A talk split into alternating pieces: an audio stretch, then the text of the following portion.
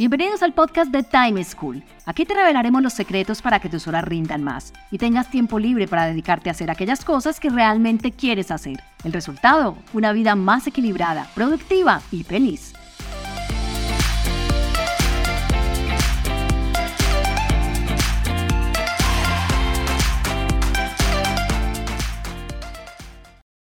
Hola, soy Juan Pablo Lema, un inquieto por la productividad y un estudioso del manejo del tiempo. Bienvenidos a un nuevo capítulo del podcast de Time School. Antes de empezar, quiero pedirte un favor. Si no le has dado seguir a este podcast, por favor hazlo en la plataforma en la que nos escuchas. Así te enterarás cuando publiquemos nuevos episodios. También te invito a calificarnos y si te gusta este episodio, compártelo con tus familiares y amigos. En esta, nuestra cuarta temporada, traemos en cada episodio tres recomendaciones de productividad, manejo del tiempo y equilibrio de vida que un alto directivo de una importante compañía aplica en su vida diaria. Hoy nuestra invitada es María Adelaida Saldarriaga, la presidenta de Ebon Colombia hasta septiembre pasado. María Laida es ingeniera de sistemas de la Universidad de AFIT. Cuenta con una especialización en economía internacional de la Universidad de Medellín y una maestría en administración de negocios del Jack Welch Management Institute. Ha estado vinculada con la venta directa por 25 años. Después de trabajar en Procter Gamble y Leonisa, ingresó a Avon en donde se desempeñó en diferentes cargos en las áreas de mercadeo y ventas, hasta llegar a liderar la operación de la compañía en Colombia, Perú y Ecuador. Tras ser parte del equipo que lideró la integración de Avon con Natura, hace una semana se retiró de la compañía. Durante la conversación que estás a punto de escuchar, María Laida nos recomienda. Primero, hacer las cosas con intencionalidad. Segundo, ser organizados y disciplinados. Tercero, rodearse de personas en las que uno confíe. Empecemos. María Adelaida, bienvenida. Muchas gracias por aceptar la invitación al podcast de Time School. Gracias, Juan Pablo, a ti por la invitación, de verdad. Quiero que este primer segmento lo enfoquemos en el liderazgo. A ver, por la investigación que hice, su estilo de liderazgo es de puertas abiertas. Es una persona fácil de abordar, de construir relaciones cercanas con los miembros de sus equipos. Quisiera saber cuál es la clave, uno, cómo logra compaginar ese estilo sin que al final se vuelva algo relajado en donde hay una interrupción constante y a nadie le rinde y a uno no le queda tiempo para trabajar. Te digo, para mí, Juan Pablo, el liderazgo de puertas abiertas es, es un enfoque de liderazgo en el cual el líder mantiene una comunicación abierta y accesible con sus colaboradores y termina siendo un entorno en el que se fomenta la transparencia, se fomenta la confianza, la colaboración. Y yo diría que eh, para eso existen algunos elementos que son claves. Lo primero es la parte de accesibilidad, ¿sí? Entonces convertirse uno en esa persona que las otras eh, perciben como una persona abierta, a la cual cualquier persona se le puede acercar, que es amable, que es atenta y que hace un esfuerzo deliberado para estar disponible eh, al máximo. Y para eso, pues uno no puede estar encerrado en una oficina todo el tiempo donde solo entran los que o tienen una cita o van una, eh, eh, a, una, a una reunión. Para mí es algo que se da naturalmente eh, y cualquier momento es útil para eso. Entonces, es la salida de un asesor, en el café, en el momento del baño, a veces que lo abordan aún. Es decir, hacerse uno visible y disponible de una manera eh, fluida y tranquila, ¿sí? y de alguna forma también como eh, cierta informalidad, lo cual hace cercanía y genera cercanía. Segundo es comunicación abierta, eh, tratando de animar y de motivar e invitar a los colaboradores a expresar sus opiniones de manera directa y sin temor a represalias, ¿sí? sin tener que ensayar o enyesarse, digamos, en sus intervenciones y esto se puede practicar a, toda hora y de muchas maneras. Eh, algo que yo le aprendí a un jefe, a un líder, eh, y que se la copié, y era que él era el último que hacía las, las daba su, su punto de vista de último, sí, y escuchaba y permitía que todo el resto de las personas hablaran, eh, y él iba de último. Yo una vez le pregunté a él, él le dije, oiga, eso es una cosa deliberada, decía absolutamente deliberado, y es que primero uno al oír las perspectivas y los puntos de vista de las otras personas, pues puede dar una eh, respuesta más inteligente porque recogí lo mejor de todo el mundo, pero también eh, cuando el líder se posiciona desde el inicio, ya la probabilidad de que muchas personas ya no quieran dar su punto de vista, pues casi que dicen, ya él cerró el, el, el, tema, hasta aquí llega. Y muy importante el, el, tema de cuando uno tenga reuniones generales, eh, siempre reservar espacios para que las personas eh, envíen sus preguntas con anticipación, lo cual es una cosa válida, o que también haya eh, preguntas en vivo. Entonces, si yo vuelvo a tu pregunta de si este estilo puede generar una interrupción constante, pues yo te tengo que decir que, que, que mi respuesta es que no, no si uno lo hace parte del día a día, si lo hace parte de cada reunión, de cada encuentro, como decía, del, del café, del ascensor, del momento del almuerzo. Eh, y también creo que hay esfuerzos deliberados que las compañías pueden hacer si quieren facilitar un, un ambiente como este. Eh, yo tengo eh, seis, ocho años trabajando en los últimos ocho años en organizaciones donde ya no existían oficinas cerradas, sí, sino que lo que existían eran salas de reuniones que se reservaban por todas las personas las que lo necesitaran y uno se terminaba ubicando. Yo, por ejemplo, me ubicaba en, en, los mismos cubículos que había para todas las personas, pero no me hacía siempre en el mismo lugar, sino que trataba de ubicarme en pisos diferentes, etcétera. Y a través de interacciones súper cortas, uno volverse una persona más visible y no solamente más visible, sino más eh, de mayor acceso a la que la gente se le pueda eh, acercar y donde se vea una persona eh, humana. Exacto, eso es lo que buscamos precisamente con este tipo de entrevistas, que se vea la humanidad que hay detrás y la cercanía de los líderes que muchas veces las personas de lejos o por los medios las ven lejanas. Bueno, a ver, uno de los roles principales de un líder es inspirar y motivar a la gente que trabaja con ellos para que todos nos enfoquemos en un objetivo común, en una estrategia que tiene la compañía. ¿Qué claves o qué recomendaciones tiene usted para uno comunicar esa visión, dar autonomía, pero no caer en la microgestión ni tampoco en el desentendimiento del día a día? ¿Cuál es ese punto medio? Bueno, es, un, es una, yo creo que la palabra ahí es como intencionalidad. Sí, es uno, eh, digamos, como intencionalmente hacer Em, las cosas de una, de una manera. Y me voy a tratar, digamos, como de explicar eh, ahí. Para mí es una mezcla de, de, varias cosas. Lo primero es uno tener clara em, la visión y no solamente definir una visión clara y compartida por el equipo, que las personas comprendan los objetivos a largo plazo y cómo es que cada uno te contribuye desde su propio trabajo, desde su día a día, a la construcción de esa visión. Es lo más importante porque de esa manera es que las personas se sienten parte. ¿sí? Eso es lo primero. Lo segundo es uno eh, tener, y suena muy básico, pero es uno tener la certeza de que tiene el equipo correcto. Eh, ¿Y qué es para mí eh, tener el equipo correcto? Es tener las personas correctas en la responsabilidad correcta. ¿sí? Personas capaces, pero también capacitadas para poder cumplir con lo que se espera de cada uno de ellos. Eso hace que uno como líder de un equipo, de cualquier equipo, eh, sienta, se sienta como con la tranquilidad y la confianza de delegar tareas, de delegar responsabilidades de manera clara, asignándole a cada miembro del equipo pues un nivel adecuado de autonomía basado en su experiencia, en sus habilidades, en su conocimiento y obviamente brindando un acompañamiento diferenciado. Y lo digo diferenciado porque no todas las personas del equipo es imposible que todos los miembros del equipo estén en, en el mismo nivel, porque llevan menos tiempo, porque están más nuevos, promovidos. Un tercer elemento es, es establecer las expectativas y objetivos claros eh, y permitir que cada uno de los miembros del equipo se apropie eh, en el cómo se pueden lograr esos objetivos, dándoles obviamente margen eh, de maniobra, margen para que ellos puedan, a su vez, así como uno quiere ejercer el liderazgo con su equipo, que ellos también puedan ejercer el suyo con sus respectivos equipos y por supuesto, pues obviamente uno como líder siempre hacerse disponible para el momento en que ellos digan, oiga, eh, quiero que me regale un momentico con mi equipo para ver si estamos, muy, eh, si estamos enfocados. Ahora, es súper importante entender el progreso eh, de, de, cada uno de los equipos, en cada uno de los proyectos, las tareas, las asignaciones eh, y cómo vamos avanzando en ese plan y en esos objetivos. Y para, e, y para ello, pues hay que establecer reuniones periódicas con una frecuencia que esté acorde con la relevancia del asunto. Entonces, hay unas cosas que yo reviso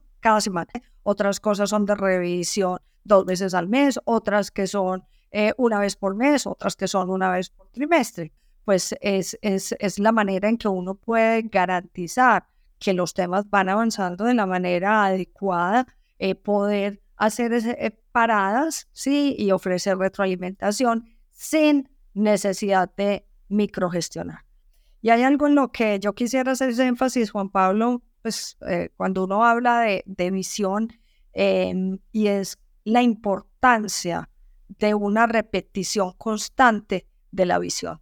¿Y por qué lo digo? Si uno la repite con regularidad, esa visión se vuelve familiar y eso facilita, uno, que las personas la interioricen y siempre la recuerden, eh, pero también ayuda a mantener a todos enfocados en lo que realmente es lo que es realmente importante y que a la hora de tomar las decisiones las personas tengan viva, fresca esa visión, sí, eh, de manera de que ellos conecten perfectamente con al hacer esta, al tomar esta decisión o al asignar los recursos a este tema en vez de a este, sí, eso sí está contribuyendo, eso cómo le contribuye definitivamente a esa visión que todos tenemos.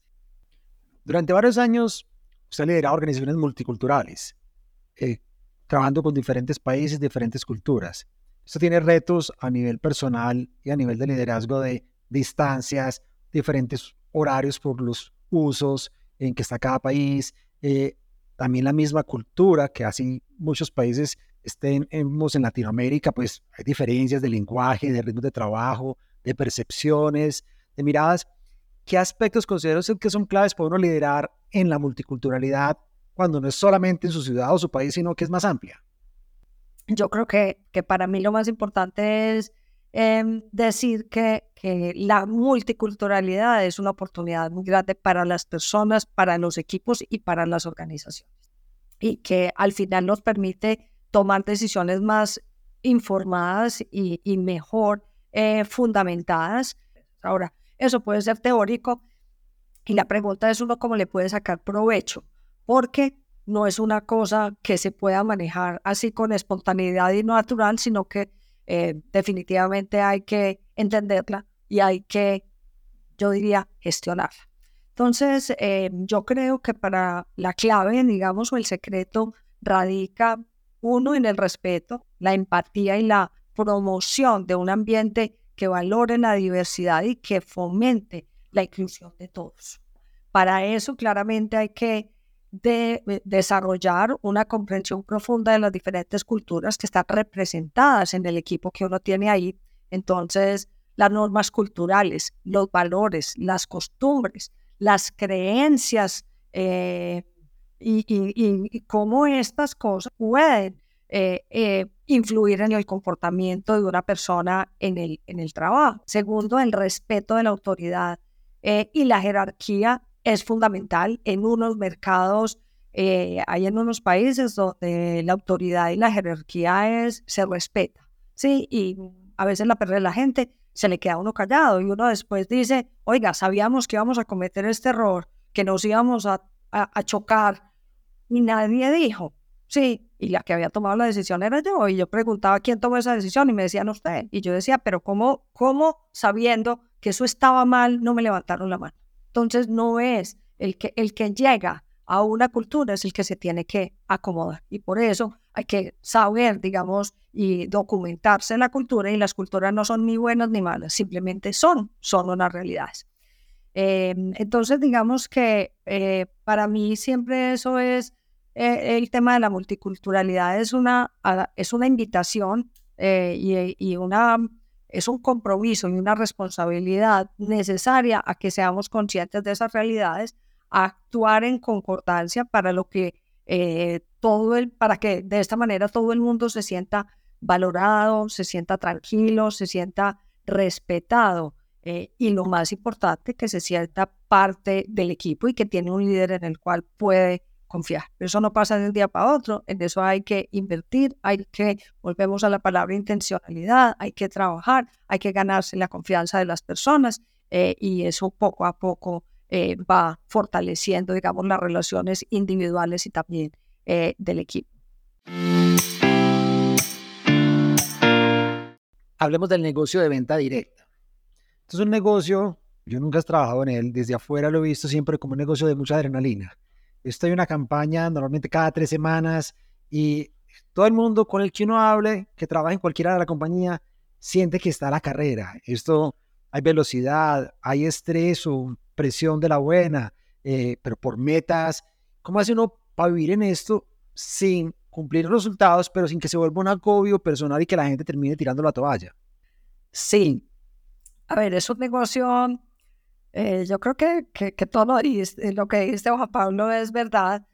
Eh, yo trabajé en, en, una compañía que es Leonisa y yo manejaba la venta directa de Leonisa. Y el presidente de Leonisa decía, es que esta, esta mujer me monta como en un tobogán todos los días, por las mismas velocidades, eh, porque son ciclos muy cortos que están diseñados, digamos, para generar la actividad del canal de ventas eh, y que tú le tienes que dar cada periodo corto eh, motivos para activar la red de clientes Sí, y, buscar clientes nuevos. todo empieza con una planeación que es el del ciclo comercial, donde es cuáles son los productos que se van a ofrecer, cuánto se vende de cada producto y eso se, ve, se vuelve en un engranador de todo el sistema de suministro, que eso implica gestión de inventarios de producto terminado, proveedores, importaciones, comercio exterior, nacionalizaciones, etcétera, porque lo peor que puede hacerse a una representante es que ella ofrezca un producto a sus clientes, lo venda y después no le llegue el producto. Entonces, eh, siendo eso, tan absolutamente crítico y que asocia volatilidades porque hay probabilidad de error. Sí, y yo siempre decía, pucha, este negocio es de vendo de lo que no tengo y tengo de lo que no vendo. Sí, y es tan malo uno de los extremos como, como el otro. Entonces, ¿qué tratar de hacer? Sí, ¿qué, puede, ¿qué se puede hacer, digamos, como al respecto? Procesos muy estructurados y de mucha disciplina. Conocimiento, personas capacitadas eh, y con sensibilidad y experiencia del negocio, unos cronogramas que son eh, de, de, de, militar, súper detallados, con fechas súper claras de cuándo, cómo y quién tiene que hacer eso. Una persona que lleve la gobernanza para decir que, para garantizar de que se cumplen todos esos tiempos y esas eh, actividades y momentos muy claros de articulación entre las áreas. Y por supuesto, pues trabajar uno con aliados muy confiables, llámese proveedores que no me paren el proceso productivo, los transportadores, las agencias de comercio exterior, eh, etc. Bueno, esta misma adrenalina, esta misma velocidad implica que haya que estar con la mirada puesta en muchos frentes. La campaña que cerró y que estamos despachando, la que se está vendiendo, que se cumplan las ventas, las que vienen, las que están diseñando, las que están en producción, las que están importando, los catálogos, visualizando más en el largo plazo, no solamente en los tres, cuatro, cinco meses, sino en un año, en dos años, qué va a cambiar, qué va a crecer, qué no. Eh, ¿Qué hace uno para tener la mirada en tantos frentes al mismo tiempo sin enloquecerse? Eh, yo creo que, como te mencionaba, la parte de la organización y la disciplina es, es clave y las personas saben que tienen unos tiempos en los que tienen que cumplir. Entonces, eh, las personas de diseño gráfico, y eso a veces para un diseñador, que le digan, es que es para pasado mañana, y él se quiere ir para un parque a pensar y, tres días eh, volver con la idea. No, amor, si vas a ir al parque, tienes que ir hoy, y se te tiene que ocurrir la, la idea hoy. ¿Por qué? Porque es que eso se va mañana o se va mañana, ¿cierto? Entonces yo creo que todo el mundo va entendiendo como la criticidad y la cadena que hay entonces creo que el tema de la organización y la disciplina es clave. Procesos sólidos. Eso a mí siempre me lo a repetir mucho. Sólidos, predecibles y repetibles. Eh, cronogramas súper claros. Que un equipo sepa eh, eh, por ese cronograma cuándo el que le tiene que entregar su, su, su etapa anterior se lo va a entregar y cuánto, tiene que, cuánto tiempo tiene para entregarle al resto del, al siguiente de la cadena eh, lo que es su parte, rituales claros, que son los escenarios en los que confluyen todos los equipos y se integran, digamos, todo lo que son eh, análisis, indicadores, etcétera. Y, eh, como te decía, tener reglas muy claras. Después de haber pasado esta etapa, ¿sí? se muere la muerte, pero ya no entra ningún producto nuevo a la campaña, porque ahí ya la probabilidad de error es enorme. Ahora, se nos caen cosas, porque el buque tenía que parar en Buenaventura y siguió para México eh, o por cualquier cosa. Y ahí ya lo que le toca a uno es sacarlas y tratar de compensar la venta con, con, lo, con el resto. Pero ponerse uno a tratar de reemplazarla con cosas nuevas y hacer unos cambios abruptos, vuelvo, pueden ser peores las consecuencias que el beneficio de esa acción eh, puntual. Entonces, eh, para mí el tema es de confiabilidad de proceso, de equipos confiables, de proveedores confiables y de una cadena de abastecimiento absolutamente sólida y donde todos sabemos y conocemos claramente los impactos de las cosas que hacemos o de las que dejamos de hacer. Ahorita nos mencionó a las consultoras o consultores o representantes, que son estos hombres y mujeres que, sin ser empleados de las compañías, pues reciben cada campaña su catálogo y salen emocionados de verdad a crear su vida, manejar su propia empresa y a vender al final como son como la última etapa en el labón de todo lo que ustedes planearon y crearon antes. ¿Qué aprendizaje le han dejado a estas personas que usted dice, uy, qué chévere, esto que hace este emprendedor o estos representantes, estas consultoras, lo deberíamos llevar a nivel más grande en las compañías de organizaciones grandes? Yo te digo, hablando pues de consultoras y de representantes, Juan Pablo, que esa es la parte más satisfactoria del mundo de la venta directa. Em, es lo que hace que las personas que eh, tenemos o hemos tenido el privilegio de trabajar eh, con, con el mundo de la venta directa nos apasionemos y nos enamoremos eh, de, de, ella. Es una industria con un, con un contenido eh, y un impacto social gigantesco. son millones de historias de mujeres que a través de, de, de, de, la oportunidad que les está dando una compañía descubren sus capacidades, sus habilidades y su lugar en el mundo. Y que muchas dicen, le dicen a uno y a uno eso le, lo, lo, lo, le arruga el alma, pero lo engrandece y lo hace muy feliz por haber unos aportado en algo de que esa realidad de esa mujer fuera distinta. Eh, mujeres que dicen yo era como una la, lavadora de aquí, como un activo fijo de la casa, ellas lo decían en otras palabras, pero y que eran un activo fijo de la casa o que, y, que pasan de ser la mamá, de, la esposa del señor que trabaja en no sé dónde, la mamá del que se acaba de graduar de, de ingeniero eh, hacer bien, fuente de bienestar eh, eh, para ella y para su familia. Entonces, ve uno unas ganas, una, un, emprendedurismo, una capacidad.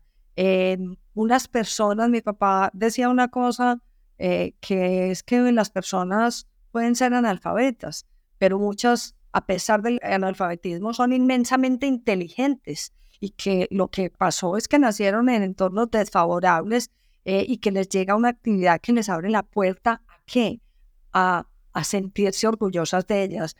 Así que existen, se encuentra aún en este negocio la cantidad de historias de superación, de desarrollo, de solidaridad, eh, historias de empoderamiento que se convierten definitivamente en inspiración y ejemplo para las comunidades para principalmente para vosotros como parte de este ecosistema.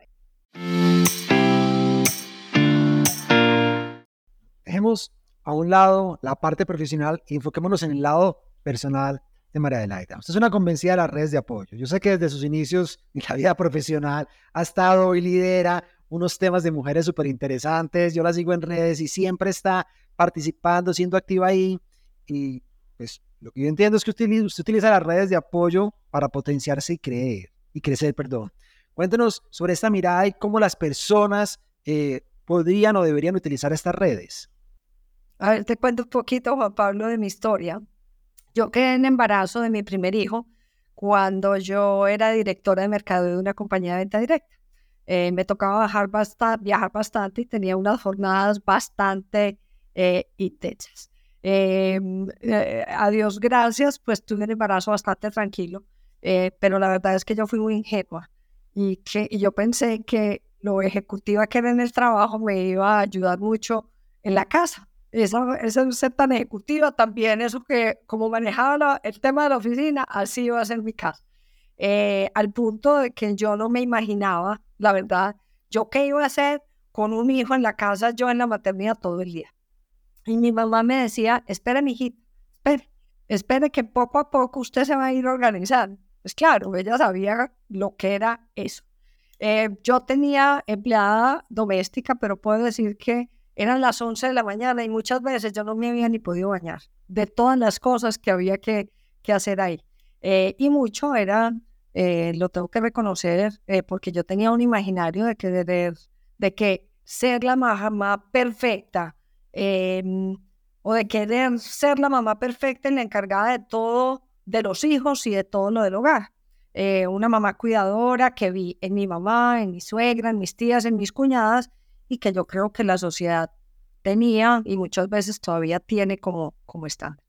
Y yo tenía o tengo un marido de lujo eh, y que entendía más de niños que yo. Eh, antes de mis hijos yo nunca había cargado un bebé, a pesar de que tengo hermanos menores, pero yo nunca había cargado un bebé, yo no los había cambiado. y gracias a Dios que él lo hacía, y, lo, y le gustaba mucho lo hacía muy bien y se involucraba, entonces se involucraba mucho con, con todas esas actividades, con todas esas tareas y de paso eh, me, me, me enseñaba. A los 13 meses exactos, menos de 13 meses, nació mi hija y obviamente la carga fue mucho mayor y al mismo tiempo mis responsabilidades también aumentaron, digamos, como en el, en el, eh, en el trabajo. Y empiezan ahí también como los temas de tener que escoger. Entonces, que a veces no es tan bueno y no es tan sano. Eh, la parte de actividad física, que siempre para mí había sido muy importante para eso hacer eh, algo eventual, eh, y las actividades de la casa me tocó aprender a, ir simplificando. Al principio yo mercaba porque era lógico, por ser la mamá de la casa, era la que debía mercar. Luego pasé a hacerle la lista del mercado a la empleada y le dejaba la plata. Luego simplemente le dejaba la plata. Y de ahí para adelante, pues confiar, digamos, como en la parte de empleadas. Y hoy es muy, se cada vez, no es muy común, pero cada vez se habla más y más de las nuevas masculinidades. Y yo tengo la fortuna de poder decir que mi marido, desde el inicio, desde que, desde que nos casamos, siempre practicó esas eh, nuevas eh, masculinidades por voluntad y por iniciativa propia, desde que nos casamos y aún más cuando nacieron mis hijos. Entonces, distribución de roles o responsabilidades en nuestra casa, del hombre y de la mujer, o estereotipos, yo puedo decir que en mi casa nunca hubo. Eh, así que él siempre fue un gran papá, súper presente, era el que lo llevaba al pediatra muchas veces, eh, que yo no podía, el que, el que podía correr para el colegio cuando llamaban porque el niño se tragó una, una pila eh, o les había pasado algo los llevaba a clases de natación, al ortodoncista y, y, siempre, digamos, como muy, muy coordinado y muy, muy, muy, muy apoyándonos eh, los dos. Mi papá y mi mamá eran muy jóvenes y se dedicaron también a contemplar y a disfrutar sus nietos. Eh, mi suegra y mi cuñada también, eh, privilegiada de tener una empleada de lujo, de total confianza y que los niños también, digamos, adoraban. Bueno, es una persona que se caracteriza por su vitalidad, por su energía, pareciera que no tiene de dónde apagarse, que está siempre encendida. ¿Cómo hace uno para mantenerse así sin agotarse? Yo diría que lo primero es uno estar en un trabajo, en una actividad que verdaderamente disfrute y ame. Eh, y que sienta que vale la pena entregarle toda su energía, toda su vitalidad a eso, em, a eso. Eh, segundo, rodearse de personas muy buenas y en las cuales uno confíe y en todos los frentes, tanto en el frente laboral como en el frente familiar. Hablo, digamos, de, de, colegio, una niñera si uno lo puede pagar, eh, etc. Entonces, rodearse de personas muy buenas. Establecer prioridades, sí, eh, de manera, por ejemplo, voy a decir una cosa muy, muy, el tema de la organización de las reuniones, sí, entonces casi que uno desde el principio de año, yo me sentaba con la persona que nos ayuda con la gobernanza y, el tema de reuniones, y uno casi que citaba todas las reuniones del semestre. Sí, eh, ¿por qué? Porque después eh, encontrar espacio para aquellas reuniones críticas y, no, y temas no negociables, ¿cierto? Eh, ya, es, ya es muy difícil. Entonces, si uno arma, digamos, como un esqueleto de las cosas claves con la periodicidad requerida, etcétera, y lo hace desde el principio, eso ayuda muchísimo. Sí, em, nuevamente establecer y eso le ayuda a uno también, pues obviamente a manejar esas prioridades, centrarse en lo que verdaderamente importa, eliminar o delegar eh, tareas eh, a otras personas eh, para uno poderse enfocar, digamos, como en eso esencial. Efectividad en las reuniones. Sí, entonces, ¿quiénes son los que tengan que estar? Que hay veces que son reuniones y uno dice, mi Dios, yo llegaba a países o a lugares donde 40 personas en una reunión y uno decía, mi Dios del cielo, ¿cómo vamos a ser capaces de, o sea, y ahí hay gente que contribuye, otras personas que están porque les parece interesante. Entonces, creo que eh, determinar, digamos, cómo hacer las reuniones muy efectivas con, en términos de cantidad de personas, que esté el que tenga que estar. Segundo, envío de prelecturas para las reuniones, de modo que en la reunión solamente sea para hacer la presentación rápida, resolver inquietudes y dedicar el tiempo a resolver inquietudes y tomar decisiones, no para los temas informativos que se pueden trabajar, digamos, como por email. Sí, y yo tenía claro, las personas sabían, la prelectura se manda dos días antes y si no, y si no llego a la prelectura con dos días antes para que la gente tenga tiempo de, de, de, de mirarla, estudiarla, etcétera, el tema se cae y la, y la reunión y el tema se pospone. Eh, y desde el punto de vista, digamos, como, eh, entonces digamos que eso desde el punto de vista prioridades y organización, digamos, como el trabajo, pero obviamente el trabajo es tan bueno como lo que eh, la persona que llegue a hacer el trabajo y por eso también nos tenemos como que cuidar a nosotros mismos. Entonces, uno, el ejercicio regular, regular, yo hago ejercicio todos los días y eso pues me da la energía para el día, para, para el día y, y mejora, digamos, la, la, capacidad, mi capacidad de concentración, porque a otras personas les, les funciona, yo lo hago en la mañana, hay otras personas que les funciona mejor en la noche, pero definitivamente el ejercicio regular es un momento, digamos, como de, pare.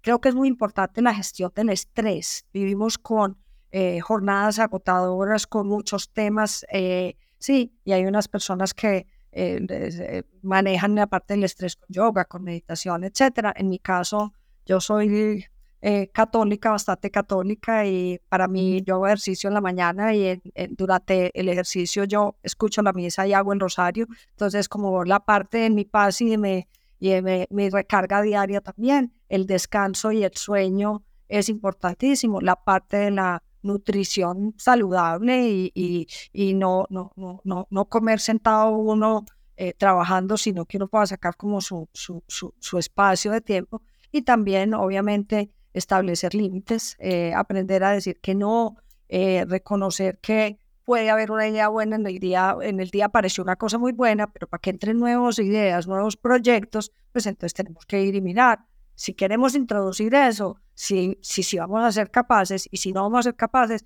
y lo queremos incluir, pues algo tiene que salir, porque al final el tiempo es finito, el dinero es finito, los recursos son finitos y podemos ser flexibles, pero también tenemos que ser muy eh, responsables con la capacidad que tenemos eh, de absorción, capacidad de absorción dentro de la organización y dentro de los equipos.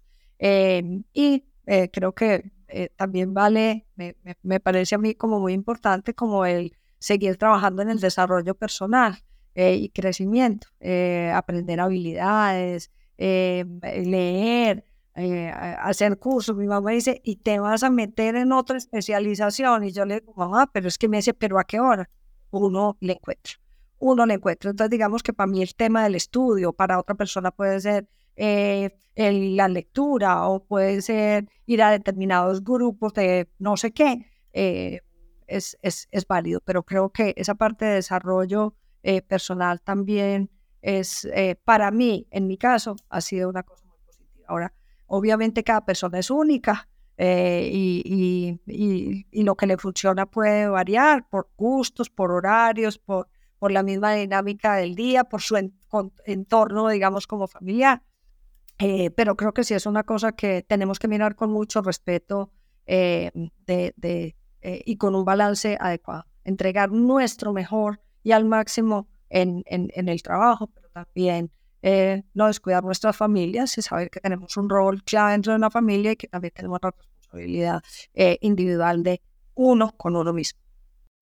Bueno, María Adelaida, mil, mil gracias por esta clase de liderazgo tan chévere que nos diste. No, no faltaba más, Juan Pablo. Eh, feliz de estar aquí y ojalá a muchas mujeres les, les, les pueda servir. hay algo con lo que yo quisiera cerrar ahí es que las mujeres nos damos mucho látigo y nos damos mucho látigo muchas veces y queremos estar eh, ser excelentes en todo y estar en todo. Y definitivamente no es posible. Entonces, es como uno es capaz de, de, de decidir, de ser consciente de que no puede estar en el 100% de las situaciones familiares y tampoco puede estar en el 100% de las situaciones de la empresa. Pero sí soy capaz de decidir cuándo soy indispensable en mi casa y cuándo soy indispensable en el trabajo. Y eso nos hace la vida más llevadera, más satisfactoria y nos hace sentir mucho menos culpables de lo que a veces porque nos damos mucho látigo. Entonces, Juan Pablo, un placer estar eh, aquí y de verdad muchísimas gracias por la invitación.